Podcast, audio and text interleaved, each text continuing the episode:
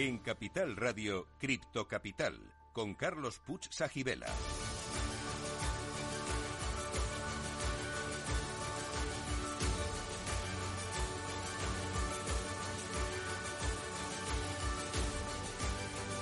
Saludos a todos los criptocapitaleros. Para vosotros es este programa el primero de la radio española que te cuenta lo que nadie te está contando sobre la tecnología blockchain y el mundo cripto. Estamos aquí para informar, formar y entretener. Y si es posible, todo a la vez.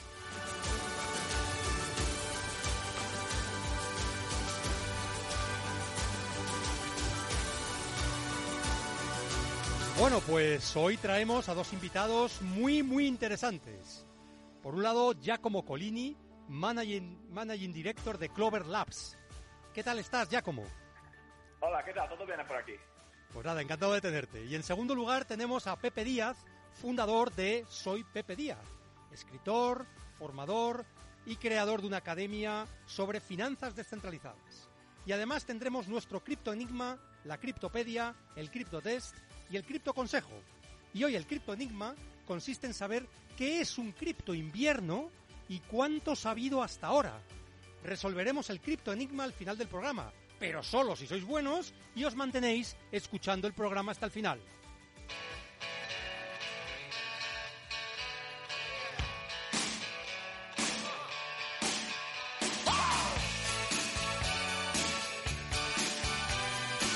Cripto Capital, el primer programa de criptomonedas de la radio española.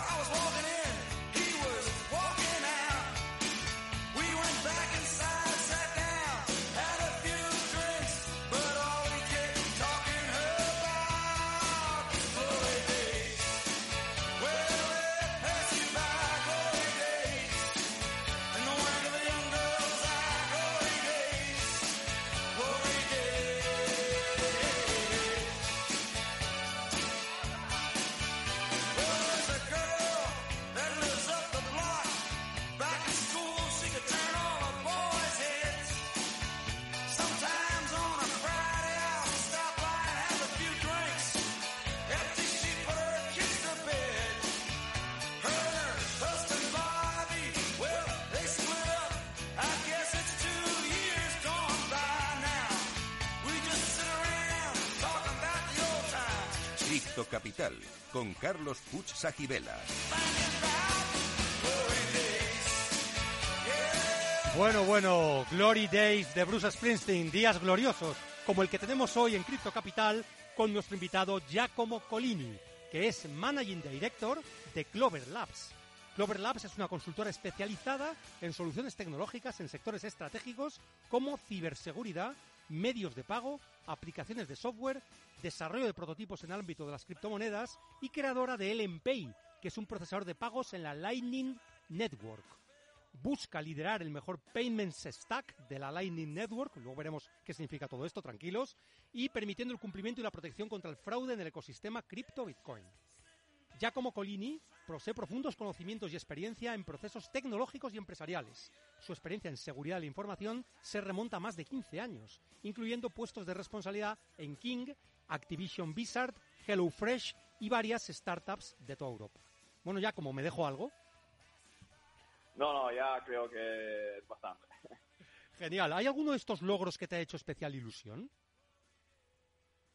Eh, vamos, siempre he ido un poco aprendiendo mi carrera, entonces Sí. en, eh, y he conseguido mm, explorar diferentes diferentes tó- tópicos, eh, entonces videojuegos en King o criptomonedas en los últimos años y eh, entonces le tengo cariño a cada una de estas experiencias en, en maneras diferentes. Bueno, hay una pregunta que hacemos a todos nuestros invitados y es si eres cripto fan o cripto escéptico y por qué. Vamos, yo como en muchas cosas en mi vida soy criptoagnóstico, eh, Sí. en el sentido que veo mucho potencial. Yo he empezado a jugar con cripto hace eh, más de 10 años, y, pero siempre desde un punto de vista de, em, tecnológico. A mí me gusta mucho la tecnología, jugar con esa, no, en tema de, no mucho en tema de inversión. Eh, y yo veo que cripto eh, tiene un papel y, tiene mucho potencial y muchas promesas, ¿no? Que yo voy a ver si, si se cumplen. Pero eh, siempre me he enfocado mucho en entender y jugar con la tecnología detrás de cripto. Bueno, está muy bien porque la mayor parte de nuestros invitados son criptofans. Hemos tenido algún cripto escéptico y tú eres el primero que nos dices que eres criptoagnóstico. Ya has explicado un poco el concepto y me parece eh, muy adecuado para mí para ilustrar a nuestra audiencia y tener esa variedad de, de opiniones. Pero tenemos en el programa una sección que se llama la criptopedia. Y en ella explicamos algunos de los conceptos más importantes para entender y aprovechar el mundo blockchain y la Web3. Y en este caso vamos a pedirte que nos expliques de forma sencilla qué es la Lightning Network. Em, realmente la traducción directa del inglés sería como la red iluminadora o algo así. ¿Te atreves a explicárnoslo a nuestra audiencia de forma sencilla? Sí, claro. Eh, básicamente eh, un problema de, Bitcoin eh, es que es un poco lento, ¿no? Porque por hacer que las transacciones se registren en todos los nodos de la red Bitcoin, mm. este proceso necesita algo de tiempo y de recursos por eso se habla de las famosas siete transacciones al segundo. Entonces, para los de nosotros que quieren utilizar cripto para, para hacer transacciones a nivel global, y miramos a Visa, Mastercard, que pueden hacer eh, millar, millar de transacciones al segundo, em, necesitamos otra herramienta. Y la Lightning Network es como una, una, una capa 2 arriba de Bitcoin donde no todas las transacciones se registran en el registro de Bitcoin, eh, solamente se registran una vez en cuando. Entonces, hay, por ejemplo, yo y tú que queremos cambiar, que a lo mejor eh, cambiamos, nos enviamos Bitcoin cada semana. Sí. Lo que hace la, la, Lightning Network es básicamente crear un canal entre nosotros y todas las transacciones que están adentro del canal no necesitan ir a capa 1 entonces son mucho más rápidas y, baratas. Realmente esto es uno de los problemas que tiene el mundo cripto, se llama el trilema, y es que o es seguro, o es em, rápido, o es barato, pero no todo a la vez. Entonces, Bitcoin digamos que es muy seguro, las transacciones no son rápidas y no son baratas. La Lightning Network estaría intentando solucionar el problema sobre todo de la rapidez, no tanto del coste, entiendo, ¿no? ¿Es así? Sí, diría, no, no solo de la rapidez, eh, también el coste, porque em, la rapidez es la primera cosa, el coste es otro y también la privacy, porque ahora hay mucho debate sobre cuánto es privado Bitcoin, ¿no? Y en realidad, una vez que sabemos la, el, el, dueño de una adres, podemos mirar a todas sus transacciones en el pasado, ¿no? Eh, dependiendo de cómo, cómo actuó esta persona, ¿no? Pero con Lightning también la privacy va a ser mucho más avanzada. Em, realmente esto es una evolución, es verdad que lleva ya tiempo, pero quizá no es demasiado conocido por los usuarios, ni siquiera por los usuarios cripto, ¿eh? y por supuesto por el resto de las personas. La Lightning Network, em, lo que hablabas antes, eh, Bitcoin tal como está diseñado ahora, eh, bueno, pues tarda 10 minutos en añadir un bloque a la red de Bitcoin con todas las transacciones que en ese momento hayan sucedido. Ese tamaño está limitado y solo es capaz de ejecutar entre 5 y 7 transacciones por segundo. Ahora mismo, las 7 que tú mencionabas antes, ¿no? En el mismo periodo de tiempo, Visa es capaz de ejecutar 20.000 transacciones por segundo. Entonces, la Lightning Network lo que viene a, hacer es que Bitcoin tenga la misma capacidad o parecida a la que podría tener Visa, ¿no? Eh, con ese número de transacciones que se, se, almacenan en un canal privado entre las personas que están haciendo esa transacción y no es necesario que se escriban en ese momento en la blockchain porque entiendo que acaban escribiéndose en la blockchain más adelante, ¿no? De forma agrupada o bueno, ¿cómo funciona exactamente esto? Sí, digamos que em, es bastante complejo, es muy difícil eh, hacer una em, explicarlo en dos palabras, pero digamos que, claramente hay un compromiso con la seguridad, en el sentido que hay una cierta relación de confianza entre los operadores de, Lightning, mm. em, pero también hay, hay mecanismos que permiten protegerse, digamos. Entonces, como has dicho tú, sí, se, crean canales entre usuarios de Lightning y, vamos a decir que una vez que yo quiero sacar mi Bitcoin, por ejemplo, y, ir a Fiat, yo cerraré mis canales y cuando cierro el canal se hará una transacción en, la, en capa 1. Ah, Entonces, a este punto, el, dinero irá donde yo quiero que, vaya. Eh, hasta que yo no hago esa transacción donde cierro oh, mis canales, eh, los bitcoins estarán como vinculados en la Lightning Network y, se podrán gastar o, se podrán acumular.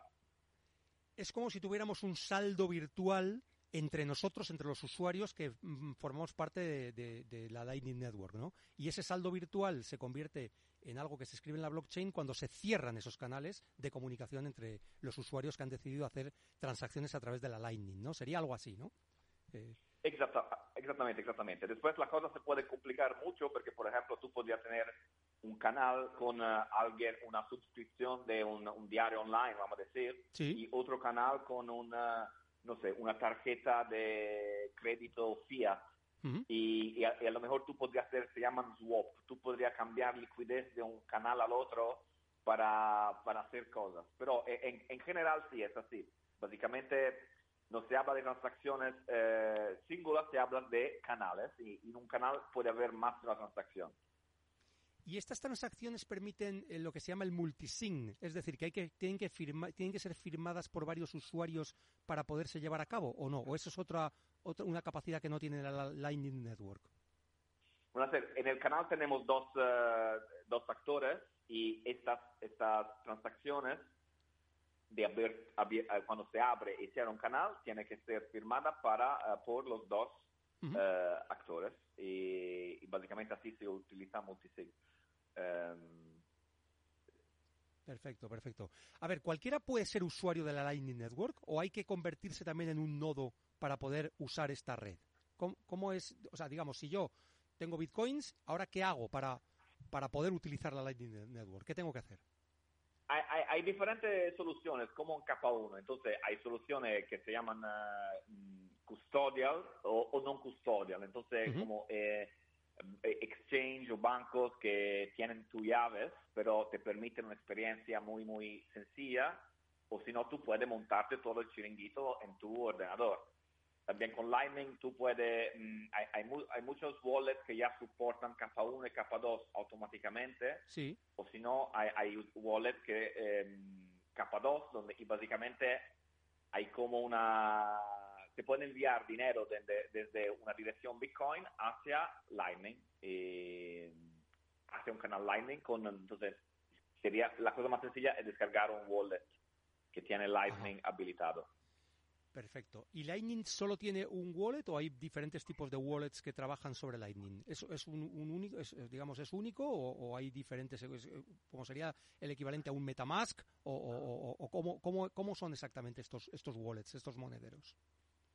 Em, vamos, Lightning es un protocolo abierto, entonces cualquiera puede ir a escribirse su wallet también, ¿no? Esa es otra opción. Tú puedes escribirte tu wallet eh, que te guste, como te guste entonces hay muchas, muchas soluciones. Eh, eh, hay muchas soluciones, hay muchos wallets diferentes, eh, wallet of Satoshi o, Breeze o, hay muchos y cada día hay más que ofrecen algo, algo diferente, algo nuevo.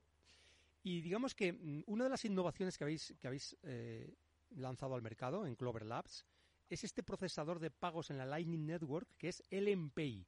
¿Nos puedes decir qué, bueno, pues qué ventajas tiene, cómo ha surgido este, este producto, realmente quiénes son vuestros clientes. Cuéntanos un poco este producto, qué es lo que pretende ¿no? y qué, qué problema soluciona. Claro, eh, nosotros hemos eh, empezado a, trabajar con uh, uh, unos clientes que, que trabajan en hacer que eh, Dubai en particular sea la capital de las criptomonedas en, en, un futuro. Entonces hemos empezado a hacer muchos proyectos con ellos. Eh, como tú habías mencionado cuando hemos empezado, uh, Clover Labs es una consultora que ha empezado más en seguridad, que es un poco mi, mi background, de la uh, cyber security.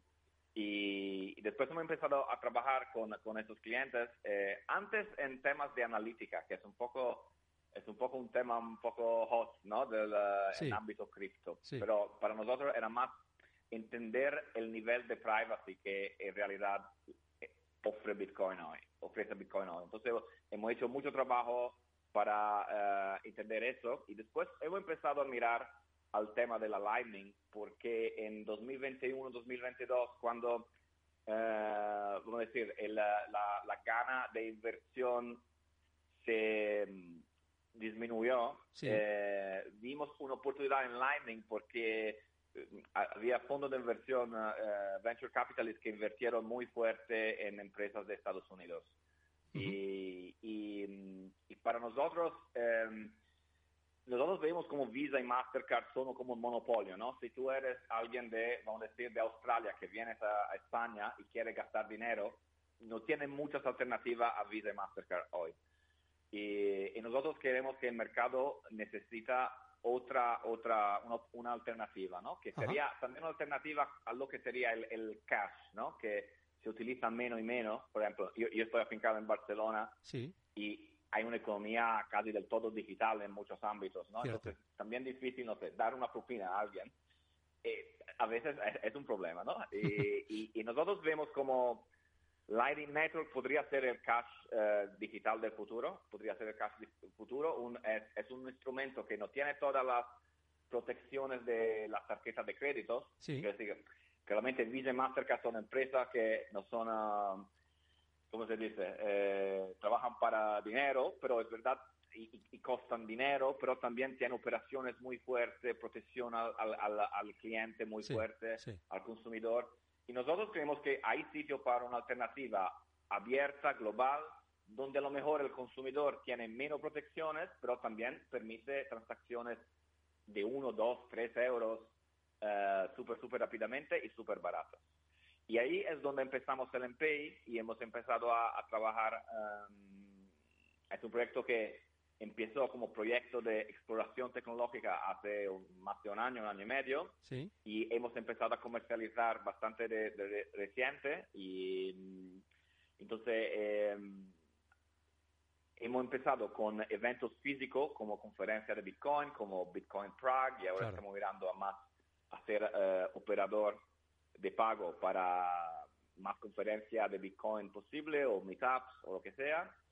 Y además buscamos eh, tiendas online. Eh, y ahí mm, nos gustaría habilitar eh, el, la persona que, que tiene Bitcoin, Bitcoin y quiere gastarlos en tiendas de, tiendas de, para cosas de toda la vida, ¿no? Entonces ahí estamos trabajando, buscando partners para hacer que tú puedas comprar, no sé, eh, la, fruta, la, comida o un, ordenador Apple, no sé, lo que sea, con, uh, con cripto. Esto es un poco nuestro challenge, lo que queremos hacer. O sea que digamos que mm, algunos de vuestros clientes, aparte de lo que son eventos y conferencias, podrían ser tiendas normales, ¿no? Una tienda de ropa, una tienda de fruta, una tienda de mm, papelería, eh, y, que, y que esas tiendas, en lugar de, bueno, además de tener las pasarelas de pago que ahora tienen con Visa, o con Mastercard, etcétera, pues tuvieran la posibilidad de ofrecer a sus clientes una plataforma de pago utilizando sus criptomonedas, ¿no? A través de Lightning Network con el empleo. Exactamente, exactamente. Y Está entendido. Una, un tema que nos gusta, eh, como que estamos en España, hay mucho turismo y hay muchos turistas que más y más que mm, eh, son criptoturistas eh, darle la posibilidad, por ejemplo, de, gastar su, su cripto en, en, España de manera sencilla, ¿no? Eso, eso para nosotros con Lightning eh, es el futuro que vemos. Uh, sí pensamos a un futuro donde no hay un monopolio de una empresa, no, hay dos, Visa y Mastercard, ¿no? Pero la verdad es que trabajan de manera bastante no sé. Em, Cerrada, digamos, ¿no? Cerrada. Sí, sí, claro, que, que, no, son, que no son súper enemigos entre ellos, ¿no? Sí, sí. Eh, y eh, eh, ahí es donde vemos que hay un mercado, ¿no? Porque claramente es un oligopolio total, ¿no? Entonces, em, trabajamos claramente en esa situación, en esta... Oye, no, no, si lo estás explicando súper bien, porque además yo creo que es un tema que no es sencillo de entender, pero que, bueno, básicamente resumido es que Bitcoin ahora mismo es una red que sobre todo es lenta y es costosa. Lightning Network permite que sea muchísimo más rápida y mucho menos costosa. Y vosotros habéis lanzado una plataforma que permite hacer esto, permite que cualquiera pueda pagar hasta una propina utilizando em, la Lightning Network con sus criptomonedas. ¿no? Pero yo te quería preguntar, ¿qué diferencias existen entre la Lightning Network y otras soluciones de escalabilidad? Como por ejemplo hacer los bloques más grandes eh, en Bitcoin o otras alternativas que se están planteando y que se han planteado. ¿Por qué crees que Lightning Network es, digamos, la apuesta ganadora en esta, en esta, en esta solución de escalabilidad para Bitcoin?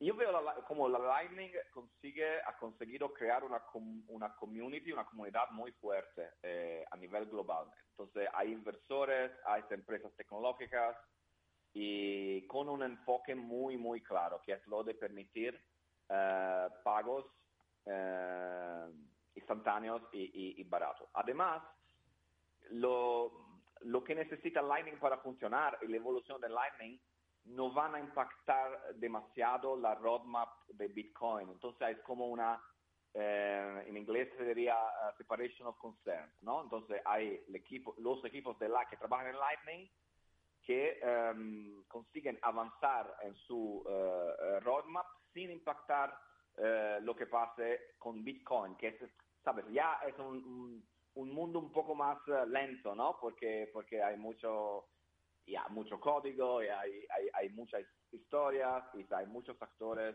y también a nivel político, ¿no? Hay un juego aquí entre la comunidad Bitcoin y los reguladores, ¿no? Donde eh, hay que mantener un equilibrio porque el regulador no sea demasiado incentivizado para ir detrás de ti a, tope, ¿no? Entonces, sí, sí, sí, está claro. Em, y, y Lightning es como yo creo que esa es una razón. Ahora, podría haber razones más técnicas eh, y ahora tendría que documentarme mejor con mi equipo, ¿no? Pero te diría que a, alto nivel lo que veo es que eh, Lightning puede ir avanzando sin impactar o sin tener que esperar demasiado sobre lo que pasa en capa 1.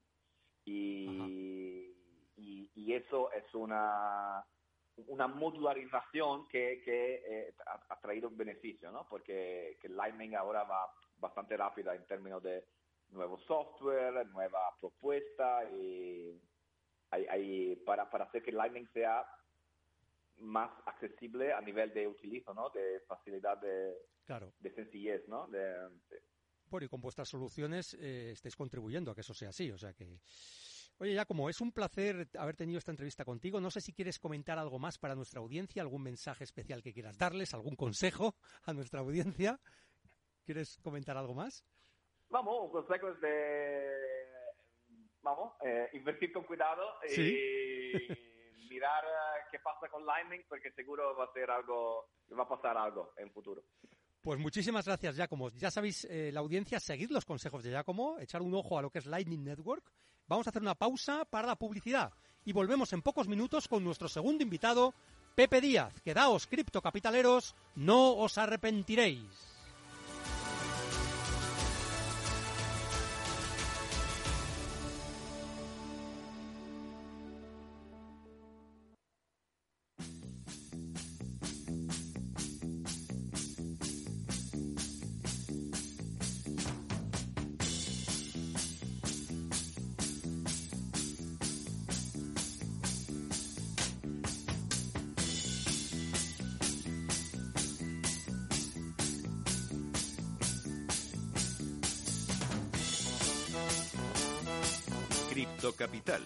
Primer programa de criptomonedas de la radio española.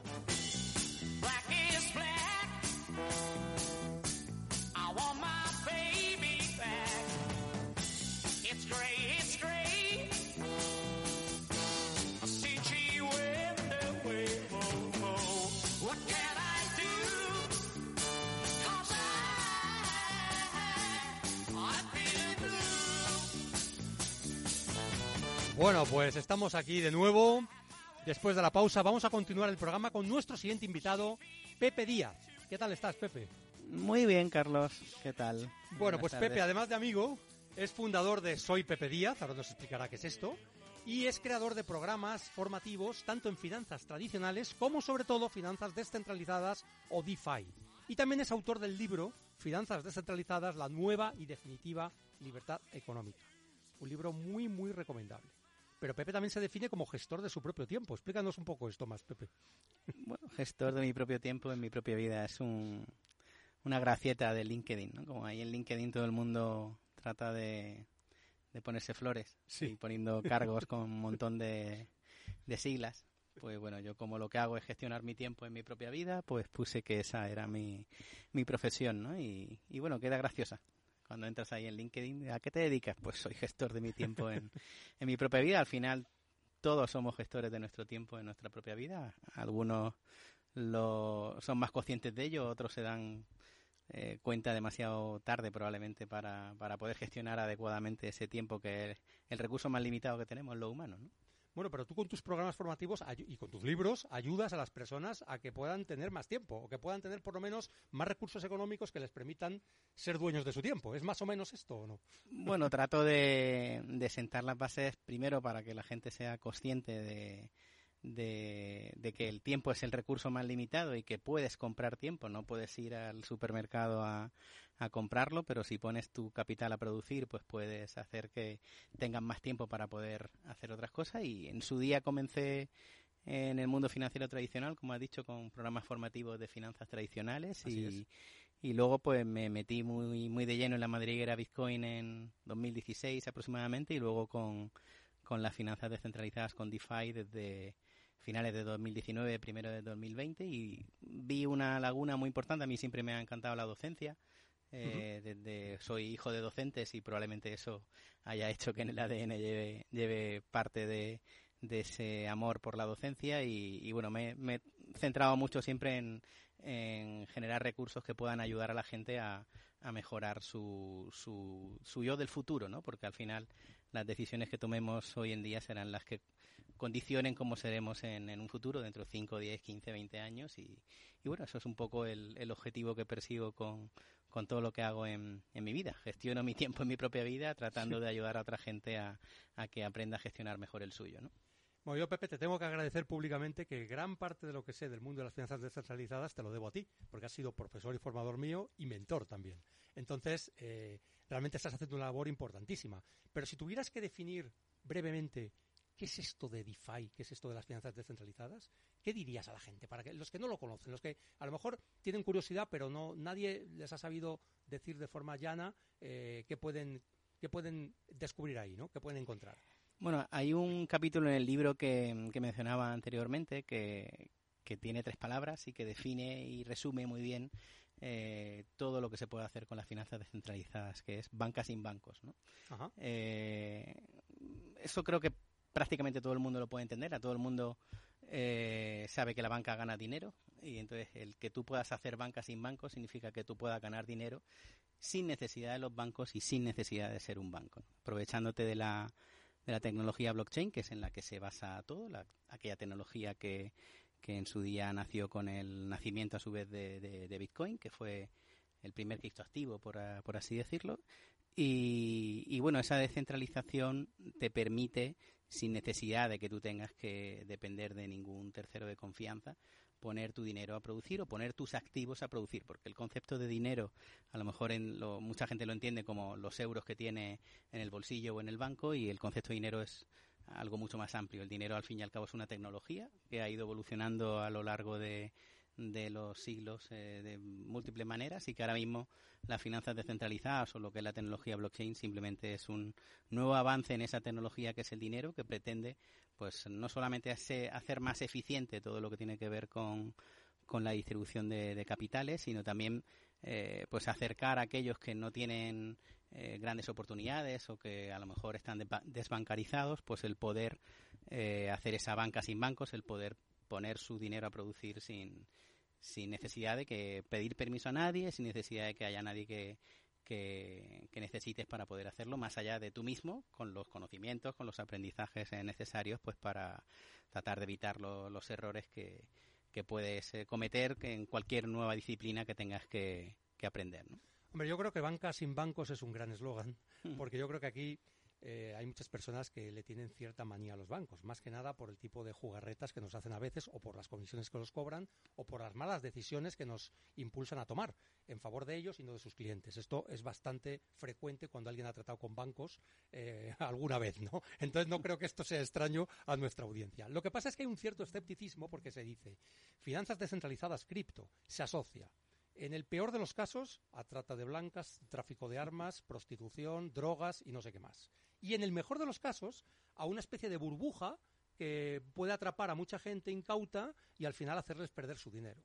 Tú en tus programas formativos tipo Campamento DeFi, por ejemplo, lo que enseñas es hacer dinero con el mundo cripto y las finanzas descentralizadas, pero sin necesidad de hacer trading ni de arriesgar más de lo que tú quieras arriesgar. ¿Es eso correcto? Explícanos un poco porque mucha gente está equivocada aquí, ¿no? Sí, las criptomonedas tienen el San Benito de que se utiliza para blanqueo de dinero, para delitos y, y bueno, ni, ni, la, ni los delitos los inventaron las criptomonedas, ni si no existieran criptomonedas seguiría habiendo delitos, seguiría habiendo eh, terrorismo, trata de blancas, compra de, de, arma, de armamento y, blanqueo de dinero, eso seguiría existiendo porque ya existía con anterioridad y seguiría existiendo aunque, aunque no estuvieran las criptomonedas. Pero hay que tener en cuenta que es un enemigo para el sistema financiero tradicional y, el miedo es muy fácil de, expandir, expandir y, de, y de que cale hondo en la sociedad que además se junta con el hecho de que la mayor parte de la sociedad somos ignorantes financieros, y digo somos en plural, incluyéndome a mí también, porque eh, ahora a lo mejor soy menos ignorante de lo que era hace unos años, pero nunca nos han enseñado nada de eh, temas relacionados con el dinero, que siempre se ha tenido como algo tabú en la familia, como si estuviera malo, eh, como si fuera malo ganar dinero, y esa mentalidad, en cierto modo mentalidad de pobre, pues ha inculcado mucho desde pequeños en la mayor parte de la gente de la sociedad. Y, y efectivamente las criptomonedas se, tachan de, ser algo especulativo, de ser algo negativo. No, verás habitualmente eh, gente hablando bien en los medios tradicionales de, de algo que tiene sentido que no hablen bien de ello en los medios tradicionales porque muchos de los medios tradicionales se deben a la publicidad de, de, otras empresas que pagan por anunciarse y, y está mal el, el, que hables mal de tus hijos o de alguien que te da de comer en, en, tus programas o en lo que fuera. ¿no? Al final yo, yo no critico la banca como tal porque al final es una empresa que lo que quiere es eh, maximizar sus ingresos como cualquier otra empresa y, y, estando dentro de un mercado como es el capitalismo pues eh, hay que aceptar que hay, tiene que haber todo tipo de empresa y que cada cual desde desde, la mm, honestidad debe de intentar maximizar sus beneficios sin perjudicar de los demás. Lo que ocurre que en muchos casos este tipo de empresas, o en este caso los bancos, pues aprovechan de esa ignorancia financiera de, la gente pues para ganar dinero con el dinero de la gente sin decirle, sin leer la letra pequeña o sin decirle los aspectos negativos que pudiera tener el interactuar con los, bueno, con los productos, con los servicios que te ofrece el, el sistema financiero tradicional. Luego, eh, lo que comentabas de no es necesario hacer trading al final de lo que se trata o de lo, yo lo que el objetivo que persigo con los programas formativos es oye esto eh, intento que lo entiendas que es lo fundamental para invertir. No, no deberías invertir en algo que no entiendas. Y una vez que lo entiendas que sepas que no todo es blanco o negro sino que hay muchos matices de grises eh, y en función de cuál sea tu perfil como inversor tan, no solamente el perfil de, de riesgo de cuánto estás dispuesto a, a, a arriesgar o o a perder en el, peor de los casos, sino también qué esperas de, de tus inversiones, ¿no? Si es no es lo mismo alguien que lo que quiere es sacar un ingreso recurrente, continuo y pasivo, a alguien que, eh, bueno, tiene otros enfoques o otras prioridades a la hora de hacer sus inversiones. A mí el trading eh, me parece, eh, pues que es un producto creado o, o es una mm, disciplina creada para permitir a la gente que se apalanque, es decir, que, pueda invertir más de lo que de lo que inicialmente hubiera invertido si no le hubieran eh, permitido hacerlo de esa manera. Es un producto tóxico en el sentido de que si miras y analizas estadísticas, pues te das cuenta que el 90-95% de los que hacen trading terminan perdiendo dinero. Existen eh, modalidades o modelos o sistemas, como queramos llamarlo, que te permiten ganar dinero haciendo trading. Eh, tú podrías llegar a generar un modelo objetivo eh, que pudiera mm, pues sacar provecho de ciertas bueno, ineficiencias del mercado, ineficiencias del mercado que existen y demás, y, y eso está ahí lo, y lo puedes explotar si, si tienes eh, la posibilidad de, de, hacer ese tipo de programaciones objetivas, pero luego hay un, en el, en el ser humano, que somos al final lo que invertimos, hay un componente subjetivo muy importante, que es el, los sentimientos de codicia, de temor, de, que impactan muchas veces en, en, la toma de decisiones que, que tenemos. ¿no? nuestro sistema nos puede estar diciendo que compremos y nosotros, sin embargo, tenemos otra visión diferente de lo que pueda llegar a hacer el mercado y terminamos manipulando lo que el sistema objetivo está diciéndonos porque mm, priorizamos nuestra subjetividad a la objetividad del modelo. Y de eso se aprovecha la, el sistema financiero tradicional, brokerajes, eh, empresas de, eh, de brokers de derivados, de productos que te permiten apalancarte, te permiten pues invertir como si estuvieras invirtiendo con mucho más dinero del que realmente tienes. Y eso al final termina convirtiéndose o, o, termina derivando en, esas estadísticas que decíamos, oye, es que te pones a analizar métricas, estadísticas y, el 90-95% de los eh, clientes de este tipo de servicios, de productos, terminan arruinándose, terminan perdiendo todo su capital, que es un capital eh, que termina entrando en los bolsillos de, esos brokers eh, vía comisiones y demás. Entonces, pues tampoco quiero mm, demonizar a, a, los brokers, ni mucho menos, porque al igual que la banca es una empresa que lo que intenta maximizar sus beneficios y si tuviéramos el conocimiento suficiente para saber y entender dónde estamos invirtiendo en cada momento, pues eso nos permitiría tomar mejores decisiones de, oye, me apetece y soy consciente de que cuando invierto en este tipo de productos, de este activo, suelen ser o pueden llegar a ser más tóxicos, pero yo acepto y yo eh, decido invertir ahí porque tengo pues, algún tipo de modelo que explota esas ineficiencias de mercado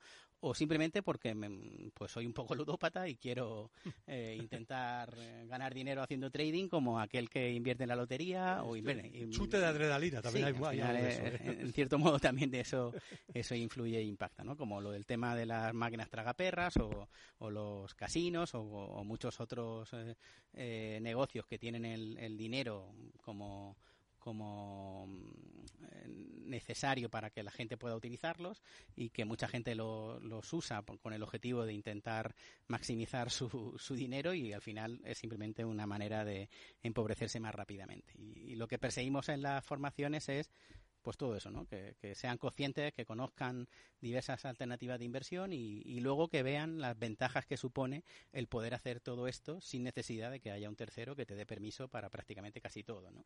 Y cuando eso lo pones en manos de alguien que eh, lo entiende y dices, oye, pues qué bien que ahora exista esto, que yo pueda estar en, compitiendo en la misma liga que, los, las grandes instituciones, que era algo que siempre había estado mm, pues eh, fuera del alcance, del alcance de cualquier pequeño inversor.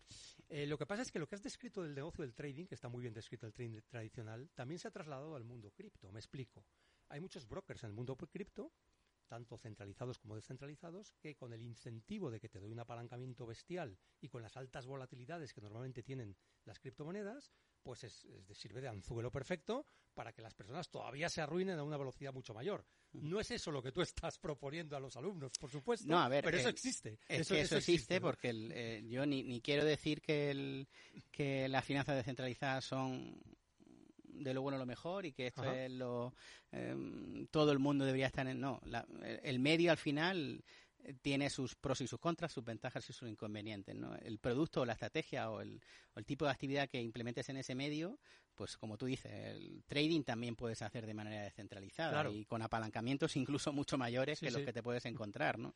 Entonces, lo que tienes que entender es que si te metes ahí, lo normal será que pierdas tu dinero que te arruines. Mm. Si eres, estás de acuerdo con ello, pues perfecto. yo lo que suelo eh, explicar y, tratar de, transmitir en mis formaciones es que esa parte del trading es muy complicado superar la parte subjetiva en la toma de decisiones, con lo cual es preferible dejarlo aparte, salvo que quieras destinar una pequeña parte de tu portfolio, de tu cartera, a, esa adrenalina que, decíamos anteriormente, y que lo bueno que tiene las finanzas descentralizadas es que te permite ponerte en, el otro lado, en la parte de, la casa, de la banca, del hacer de banco, hacer de banco, el de contraparte y de, y de broker y, de, todo lo que quiera. Y entonces, de, cada negocio que haga ese trading que haga de manera centralizada un usuario, tú puedas estar posicionándote como, como contraparte y estar recibiendo una contraprestación y al fin y al cabo ganar de las pérdidas que otra gente tenga. Entonces, la idea es, oye, no te pongas en el modo perdedor, ponte en, en modo ganador eh, y, y, aprovechate de que en las finanzas descentralizadas puedes llegar a, estar en esa, parte del mercado que en las finanzas tradicionales no, no te lo permiten. Esa es una de las cosas más atractivas, es decir, puedes estar en los dos lados, en el lado del, digamos, del inversor o apostador, por así decirlo, si es que estás apalancado o muy apalancado, y en el otro lado recibiendo esas comisiones como si tú fueras un broker, que es lo que la gente quizá no sabe, o como si tú fueras un banco, o como si tú fueras una aseguradora. O sea, realmente esto es lo que permite las finanzas descentralizadas, que hasta ahora esto era imposible, ¿eh? por regulación, por capital, por tamaño, por lo que quieras, por todas las dificultades que había. Eso en el mundo descentralizado es posible casi desde, el, desde, el, desde un céntimo de, de, dólar o de euro. O sea, no, no hay grandes barreras. No, no tiene ninguna barrera más allá de, bueno, ninguna barrera económica, si no necesita grandes capitales, tiene la barrera del conocimiento, pues porque tienes, eh, no es sencillo iniciarse, hay mucha terminología, hay muchas cosas que no están pensadas desde la, desde la visión del usuario final, ¿no? El, la experiencia de usuario tiene mucho que mejorar todavía en, finanzas descentralizadas porque eh, es cierto que no existen esas barreras económicas, pero implementar estrategias o, comenzar a, actuar como si fueras un proveedor de liquidez o a estar de contraparte en protocolos en los que haya, otros usuarios que puedan hacer trading y tú estar dando esa, esa parte de, actuando como broker y demás, pues tiene su, tiene su aquel. necesitas tener un periodo previo formativo, no, que tiene una barrera, una, una curva de aprendizaje pues un poco como una pendiente un poco empinada, eh, empinada por, porque es algo que no estás acostumbrado a hacer, de lo que nadie te ha hablado y pero bueno, eh, tú que como bien has dicho has estado en, los cursos de formación y en el campamento en concreto desde, su nacimiento hace algo más de dos años, pues sabrás que con, con, quien quiere puede aprenderlo, no Seguro. no, no hay una limitación más allá de, de que em, si realmente tienes intención de aprender o no. El tiempo y las ganas. El tiempo y las ganas. el tiempo y las ganas, De hecho, muchos alumnos tuyos dicen que esto es como si fuera oír un lenguaje, como si fuera chino. Lo que pasa es que poco a poco ya te vas enterando. Al principio no te enteras de nada. Claro, hay mucha, mucha terminología que es la primera vez que escuchas. ¿eh? Pues, como si estás estudiando chino y escuchas palabras y pues, la primera vez que he escuchado esto, cuando llevo un tiempo aquí termino ya sabiéndolo y, al final termino por defenderme un poquito. Hay quien le dedica más tiempo y tiene a lo mejor mayor facilidad a la hora de, absorber contenidos y pero esto tampoco va con la edad. Tenemos alumnos dentro del campamento de mm, setenta y pico años al igual que tenemos alumnos de 20 es decir que afortunadamente es una cosa que si tienes tiempo y ganas como has dicho pues pues puedes hacerlo. Va más con la actitud mental yo creo verdad sí con la actitud mental y con las ganas de de hacer cosas sin pedir permiso a nadie, de la parte de ser libre, como bien digo en el libro también, la, nueva definitiva libertad económica, y bueno, es un es una mezcla entre quiero hacerlo, quiero tener actitud y además quiero tengo esta mente un poco libertaria, por así decirlo. Bueno, tú, eh, una de las cosas que me, gusta muchísimo de, tu, de la forma en la que planteas la formación es que tienes productos y, programas formativos para los más frikis, los más técnicos que quieren meterse hasta en el último detalle técnico, que no son los más, pero también para la gente que empieza desde cero. Entonces te has esforzado en hacer programas muy asequibles para gente que tiene poco tiempo, para gente que a lo mejor no quiere estar encima de sus criptoactivos y para otras personas que a lo mejor quieren dedicarle un poquito más de tiempo, pero tampoco excesivo, sacándole un poco más de rendimiento. Explícanos un poco esa escalera que has eh, diseñado ¿no? para que cualquiera pueda encontrar su sitio en este mundo. Bueno, es, es así por puro egoísmo, porque si te centras solamente en, en los muy frikis, pues al final te juntas. Son pocos, ¿no? nos juntamos un par de veces al año y hablamos de las cosas, pero si lo que quiere realmente es mm, impactar en la gente y que la gente mejore, pues tienes que irte al nivel más bajo de gente que no tiene el conocimiento para, para poder comenzar, ¿no? Y, y bueno, como, como todo el que comienza a aprender una nueva disciplina, yo en su día también comencé a aprender una nueva disciplina y me di cuenta de que todas las formaciones que había, tanto en el mercado anglosajón como en el de habla hispana, eh, se quedaban obsoletas rápidamente, no, no, entraban muy en el detalle y esa es una disciplina que lo que hoy es nuevo dentro de seis meses probablemente ya es como si hubieran pasado 15 años en el mundo tradicional y evoluciona, evoluciona todo a un, a un ritmo brutal, ¿no? Y mucho más en un mercado alcista. Ahora mismo llevamos año y medio, dos años ya de mercado bajista. Pero de cripto invierno, luego hablaremos de eso. En el mercado alcista todo esto va mucho más deprisa y entonces pues esa formación yo no la... Yo, al final diseñé y creé una formación eh, que intentaba dar cobertura al que quería iniciarse y que luego, una vez iniciado, pues si quieres continuar formándote, entra dentro de, la membresía, dentro de lo que es el campamento, para estar de manera continua recibiendo inputs nuevos, nuevas estrategias mm, y bueno, estar muy al día de todo lo nuevo que se va cociendo en, las finanzas descentralizadas. Aquel que simplemente quiere tener eh, unos conceptos previos y terminar sabiendo DeFi más que el 99% de la población mundial, pues las formaciones iniciales son más que suficientes, pero eh, normalmente el que mete la cabeza en la madriguera quiere quedarse dentro de la madriguera y dice, yo quiero más, quiero más, quiero continuar y además quiero estar dentro de una comunidad que no solo yo, todos los que formáis parte de la comunidad es una, una comunidad de aprendizaje colaborativo brutal porque entre todos los que uno y otro aporta, pues al final todos aprendemos, ¿no? Porque ese es un poco el, eh, una de las cosas que más, de las que más orgulloso me siento, ¿no? Bueno, realmente ahí estás, estás enseñando cosas bastante sorprendentes y novedosas, como el hecho de poder formar tu propio fondo de inversión, que además te permite hacer estrategias de ilusión fiscal para pagar menos impuestos de manera legal, y esto se puede hacer en el mundo de las finanzas descentralizadas, entre otras cosas, ¿verdad?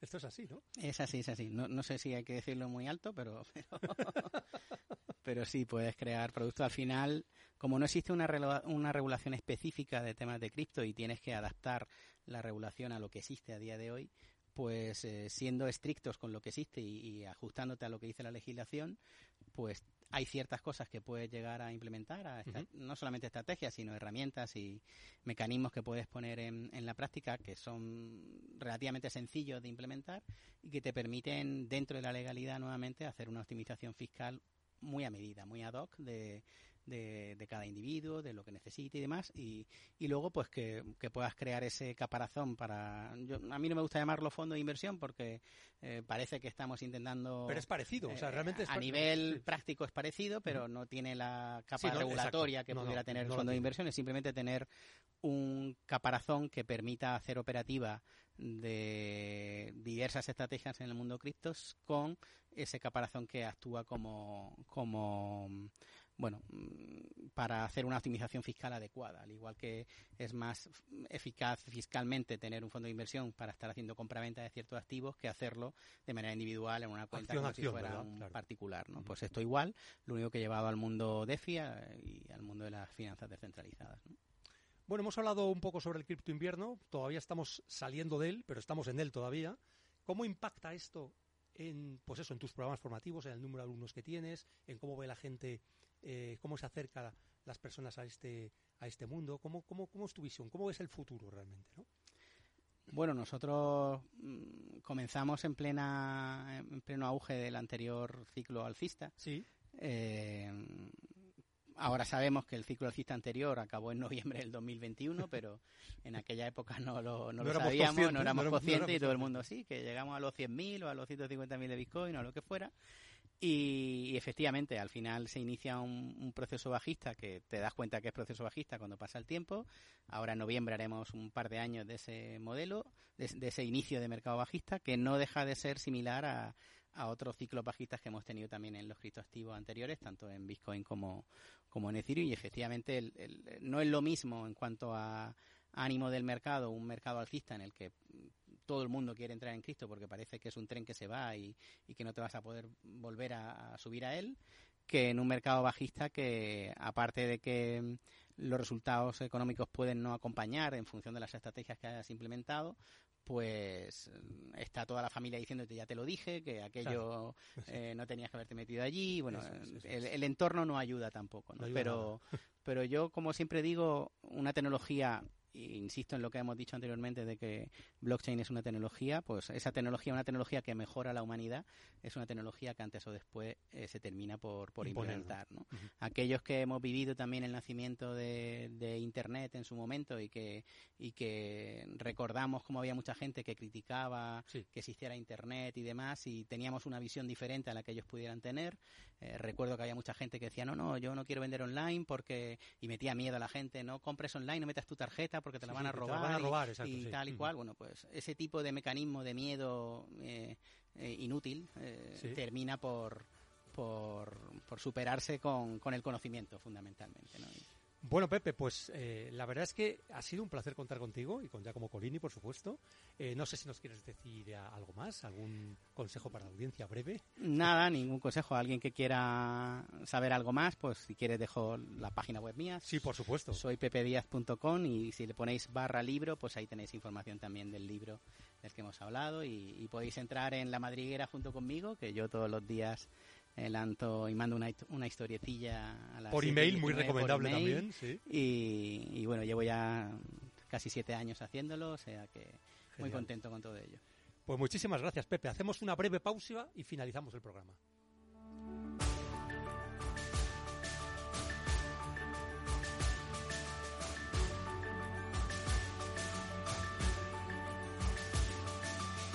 Bueno, pues vamos a resolver el criptoenigma. Cripto invierno, como antes ha dicho Pepe, es un periodo prolongado de disminución de precios en el mercado de las criptomonedas. Normalmente está liderado por Bitcoin y también por Ethereum. Se considera que ha habido tres criptoinviernos, uno desde 2014 hasta 2016, con una bajada del 82% en el precio del Bitcoin, otro de 2018 a 2019, con una bajada del 83% en el precio del Bitcoin, y el tercero, como bien dijo Pepe, empezó en noviembre de 2021, hasta ahora y en el pico más bajo, Bitcoin había bajado un 79%. No sabemos si saldremos de este cripto invierno, esperemos que sí, pero el futuro no lo sabemos. El cripto consejo de hoy es que el cripto invierno es el mejor momento para invertir en criptos. Tú verás lo que haces. Eh, y por supuesto, si te puedes acercar a este mundo a través de los programas formativos de Pepe Díaz, soy pepediaz.com, pues fenomenal.